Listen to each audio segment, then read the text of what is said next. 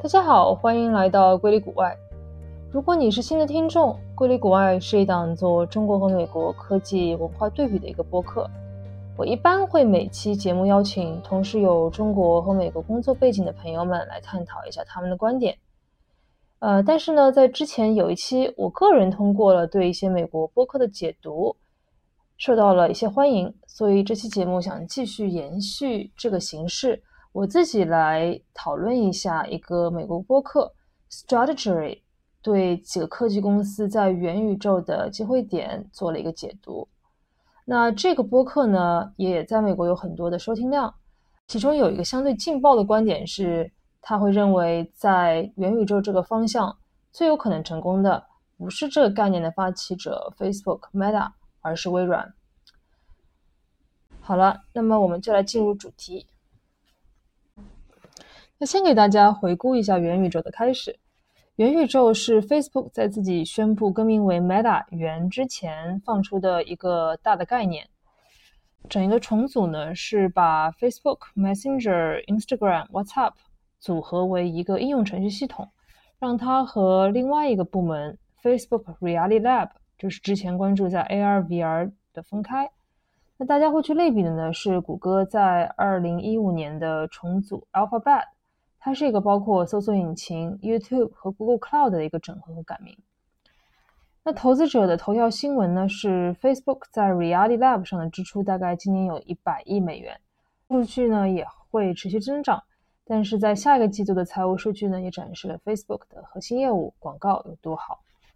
虽然这两家公司都是重组和改名，表面看上去非常相似，但谷歌和脸书本质的不同在于之前。在重组 Alphabet 的时候，里面甚至包括一些生命科学，比如说研究葡萄糖感应的隐形眼镜，和专注于长寿的这些公司组合在了一起。它完全是一串不相关的行业和领域把它凑在了一起。然而呢，这个新的方向元宇宙，和和新的这个公司 Meta，它是一个明确的、非常清晰的产品方向。从虚拟现实到增强现实。再到最近的机电图系统，而且呢，Zuckerberg 也是在这几个公司里面，呃，仍然继续担任公司 CEO 的创始人。像谷歌的 Larry Page 他们早就已经放弃了日常职责。对于微软来讲呢，他们虽然从来没有改过名，但是在前段时间，他的前首席执行官 Steve 的领导下，他仍然还是一个 Windows 公司。他的很多新产品线因为受到 Windows 的限制，一直在成长上有。巨大的一些牵制。那么，像 Zuckerberg 去年其实也犯过类似的错误，他会强迫像 Oculus 用户使用 Facebook 的账号登录，这不仅仅能让 Oculus 用户感到不安，而且呢，对于 Facebook 新的产品线，例如像商务会议的 VR 解决方案和 Horizon Workroom 等产品，呃，带上了层层的阻力。后来，幸亏有新的 CEO 上任之后，打破了 Windows 对微软的控制。让公司可以把重点放在新的云产品、企业沟通工具，像 Teams 上，并且建立一个以互联网为中心、与设备无关的新的操作系统。那对 Facebook 来说，因为其实公司正在失去年轻人的优势，所以一直执念于创建应用程序家族，显然并不是长久之计。如果整个公司都朝着建立 Meta 的未来愿景迈进，那把它作为一个主导平台，才有可能突破现在的困境。那接下来就是核心观点的输出了，会逐一分析一下美国这几个大型公司在元宇宙的机会，以及他为什么会觉得微软在这个元宇宙上面的机会点特别大。那关于虚拟现实，其实大家以前一直都有这两种不同的观点。第一种呢是虚拟现实的最重要的市场是游戏。理由也非常明显，因为游戏玩家已经购买了专用设备，而游戏本身是一种需要你身临其境的活动，那么戴上头套和取下耳机，整一个的过程也就非常合理了。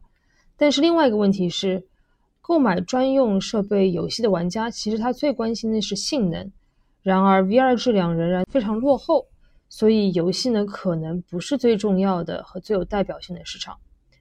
那第二个观点。是说，增强现实呢会比虚拟现实的市场更大，也更有吸引力，因为大家都有手机，而增强现实呢可以在手机上实现。而像虚拟现实的话呢，是需要一个沉浸式体验的，需要人们全神贯注，手机呢很难会给用户带来这样的沉浸式体验。所以，增强现实将是一个更大、会更有吸引力的市场。但是在过去的一两年中，这一切都在发生剧烈的变化。主要的原因是人们生活的很大一部分从线下的活动变成了纯粹的数字化。例如，与朋友和家人的联系主要是通过视频通话或者社交网络来进行。我们的娱乐方式也是通过流媒体和玩游戏。那对于白领工人来说，他们每天花好多好多时间就在在家工作。虽然我们最后可能还会回到办公室来工作。但办公室也不可能达到像以前那样的百分之百的完全开放，所以对许多公司来说，他们的工作性质也不可能再完全变成线下的了。所以大家可以看到，工作这个场景是多么的重要，也是为什么 Facebook 的 Horizon Workroom 和微软的呃 Teams 抓住这个机会，让虚拟现实中召开会议成为可能。如果大家用过的话，会发现 Horizon Workroom 一件非常有趣的事情是，它会把你的计算机带入虚拟环境。例如说，没有戴上虚拟耳机的会议参与者，他只是出现在会议的视频屏幕上。那么戴上耳机的呢，就可能可以出现在你的那个虚拟世界中。这跟现实世界中呼叫面对面的会议非常相似。通过这个方法，你还可以看到周围人是不是在专心开会。还是在自己电脑上发了电子邮件。Quest Two 在它的硬件设备上还是有很多的阻碍的，比如说分辨率还是太低，电池寿命还是太短，没有办法做到长时间佩戴。而且，其实很多人在长时间使用之后还是会头晕。更大的问题就是戴上耳机、接下耳机的这个这个过程还是有点痛苦。你必须要打拔下耳机，要打开它，要登录。再找到 Horizon Workroom 的应用程序，然后再加入会议。虽然这只会花几分钟的时间，但是还是非常的麻烦。在目前看来，那问题就来了：这个虚拟的工作场景到底怎么样可以增长起来呢？啊，因为现在的很多消费产品都是关注于手机为载体，很少很少会去把电脑来作为一个大的载体的，而且大部分人呢都是。呃，在雇主为员工购买电脑上花更多的时间。一旦消费者习惯了在工作中使用电脑，他们也会想要在自自己家中购买电脑。那这也可能是虚拟现实将要走的路。与 PC 一样，第一个主要的用力是雇主给员工购买设备，然后他们渴望在远程工作中加强协作，提供优越的工作环境。那其中一些的员工也有兴趣将他们在工作中的虚拟现实用于非工作的活动中，从而增从而增加非工作的应用程序的市场。那我就想来分析一下，为什么微软是这几个大公司里面在虚拟办公和 Metaverse 最有机会的。微软的 CEO Satya 在这两年把 Windows 对微软的统治终于终结了，但这并不意味着微软放弃了拥有一套核心应用程序的想法。他们正在努力的建设云操作系统，例如 Teams。今年在微软的 Ignite 主题演讲中，他们也展示了这个 Teams 的操作系统，展示了微软在这个方向是多么的雄心勃勃。那么，如果咱们假设 Metaverse 的初始体验是作为一个独立的、拥有自己数据和应用程序的一个 Metaverse，那么 Teams 它其实已经存在了。也就是说，从硬件的角度来讲，如果我们能够把企业当成是提供硬件的一个大方向。那么从软件的角度来看，Teams 也是最具备虚拟现实潜力的一套软件系统。